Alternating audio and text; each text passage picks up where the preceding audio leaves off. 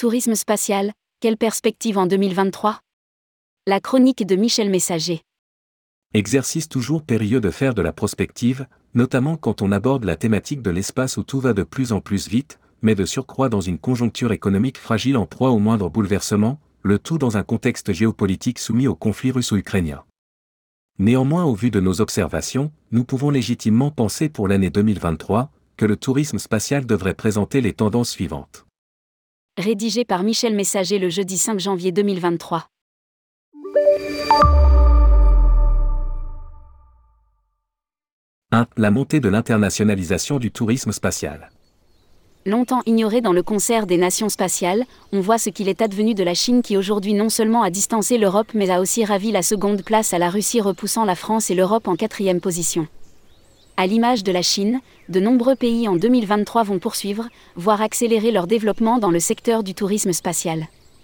Parmi ceux-ci l'Inde dont le prototype de véhicule habité Gaganyaan développé par l'agence spatiale indienne devrait réaliser son vol d'essai en 2024, peut-être même fin 2023 la Grande-Bretagne qui vient de se voir accorder par la Civil Aviation Authority une première licence historique au spatioport de Cornouailles, d'où partiront les prochaines fusées de Virgin Orbit. Et l'on pourrait aussi parler du Japon et du fabuleux projet de l'association Spaceport Japan qui ambitionne de faire du Japon le centre du tourisme spatial d'Asie et dont le lieu pourrait être Tokyo ou ses environs proches, de la Corée du Sud qui après le lancement sa première fusée spatiale de conception nationale, Nuri, ambitionne une place dans le cercle encore fermé des puissances spatiales, ou enfin les Émirats qui en lançant en décembre leur premier rover lunaire, Rachid, inscrivent cette mission dans le cadre de leur stratégie à devenir un acteur majeur dans l'exploration spatiale. Cette année 2023 devrait donc marquer un nouveau tournant pour le tourisme spatial, à savoir le début de l'arrivée de nouveaux pays acteurs, marquant ainsi une nouvelle internationalisation du secteur. 2. Un nouvel axe Chine-Russie se dessine. Dans notre dernier article Tourisme spatial, retour sur les temps forts de l'année 2022, nous posions la question concernant la Russie de savoir si celle-ci ira vers des accords de coopération avec la Chine, une fois le conflit russo-ukrainien solutionné Retournera-t-elle vers une collaboration avec les Occidentaux et quelle sera la réaction de ceux-ci? Le scientifique va-t-il devoir laisser la place aux politiques? Autant de questions qui restent posées et dont nous ne pouvons aujourd'hui donner la réponse. Une chose est cependant certaine, la Russie spatiale ne peut rester isolée, il en va de son devenir. C'est pourquoi, un axe Russie, Chine, Inde ne doit pas être sous-estimé. Eh bien nous avons déjà et en partie la réponse, puisque la semaine de Noël, le nouveau directeur de l'agence spatiale moscovite Roscosmo, Yuri Bosirov, a annoncé que la Russie et la Chine ont signé un accord pour développer une station lunaire commune. Même si cela pouvait être prévisible, une telle réponse consacre désormais une des conséquences de la guerre en Ukraine, marquant la fin d'une coopération internationale dans le secteur spatial. Dès lors, le développement du tourisme spatial sera confronté à une politique de bloc et risque, du moins dans un premier temps d'en faire d'en faire les frais et donc de voir quelque peu sa croissance ralentir. 3. L'heure de vérité pour Boeing et Virgin Galactic ce n'est pas la première fois que l'on s'inquiète pour l'avenir de Virgin Galactic, mais quand même cela pourrait devenir problématique. Après le succès de son vol habité de juillet 2021, on aurait pu penser que Virgin Galactic, comme il l'avait prévu et comme l'a fait par exemple Blue Origin, organiserait dans la foulée les premières opérations commerciales, d'autant plus que Virgin avait entre 600 et 800 confirmations payées et en portefeuille.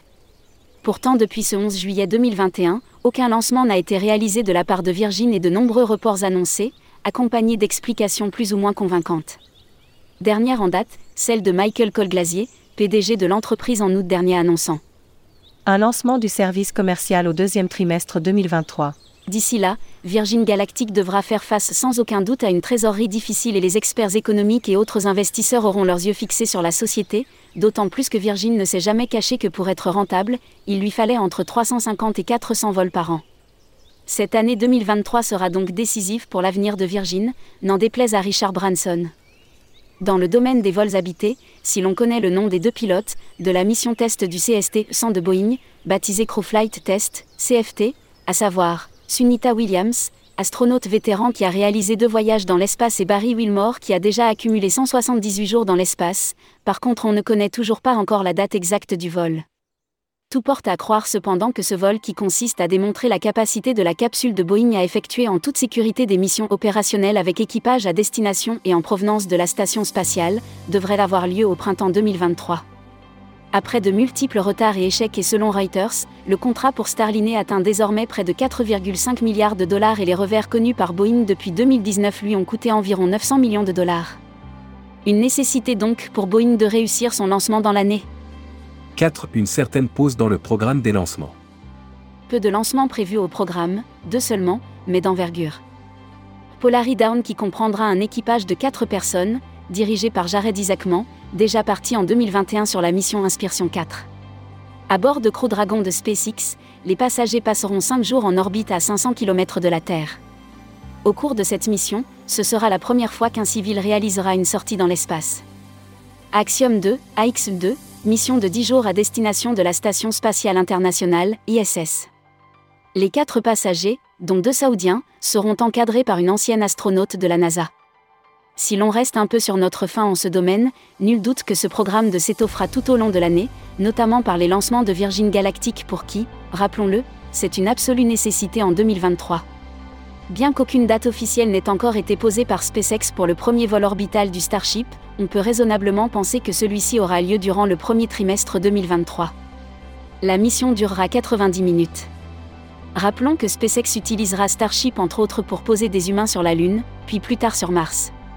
5. À moins d'un changement de la politique européenne en matière de vol habité, rien à attendre de concret de la France et de l'Europe avant la prochaine décennie. Suite à la réunion informelle des 27 ministres de l'Union européenne en charge de l'espace le 16 février à Toulouse sous la présidence française, on connaissait déjà les réticences des Européens face aux vols habités.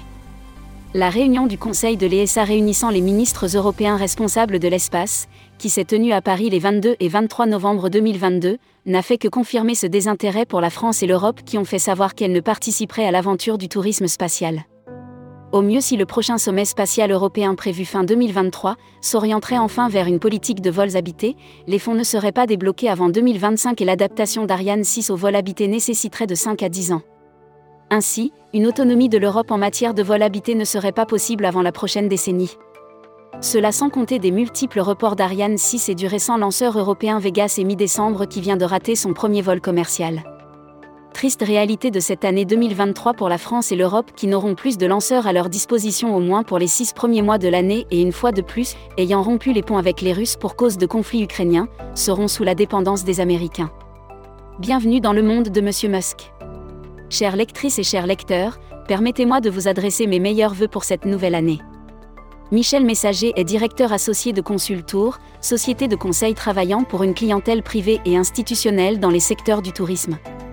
Il est membre fondateur de l'Institut européen du tourisme spatial et de l'AFST, Association française des seniors du tourisme. Il est l'auteur de nombreux articles sur le sujet ainsi que de plusieurs livres, Le Tourisme spatial, publié en 2009 à la documentation française et Histoire du tourisme spatial de 1950 à 2020, sorti en 2021, ainsi qu'en 2022, Tourisme spatial et écologique chez Amazon. Il est considéré actuellement comme l'un des spécialistes en la matière. Il intervient fréquemment sur ce sujet à la radio et à la télévision, ainsi qu'au travers de conférences dans de nombreux pays, notamment au Canada où il réside quelques mois par an.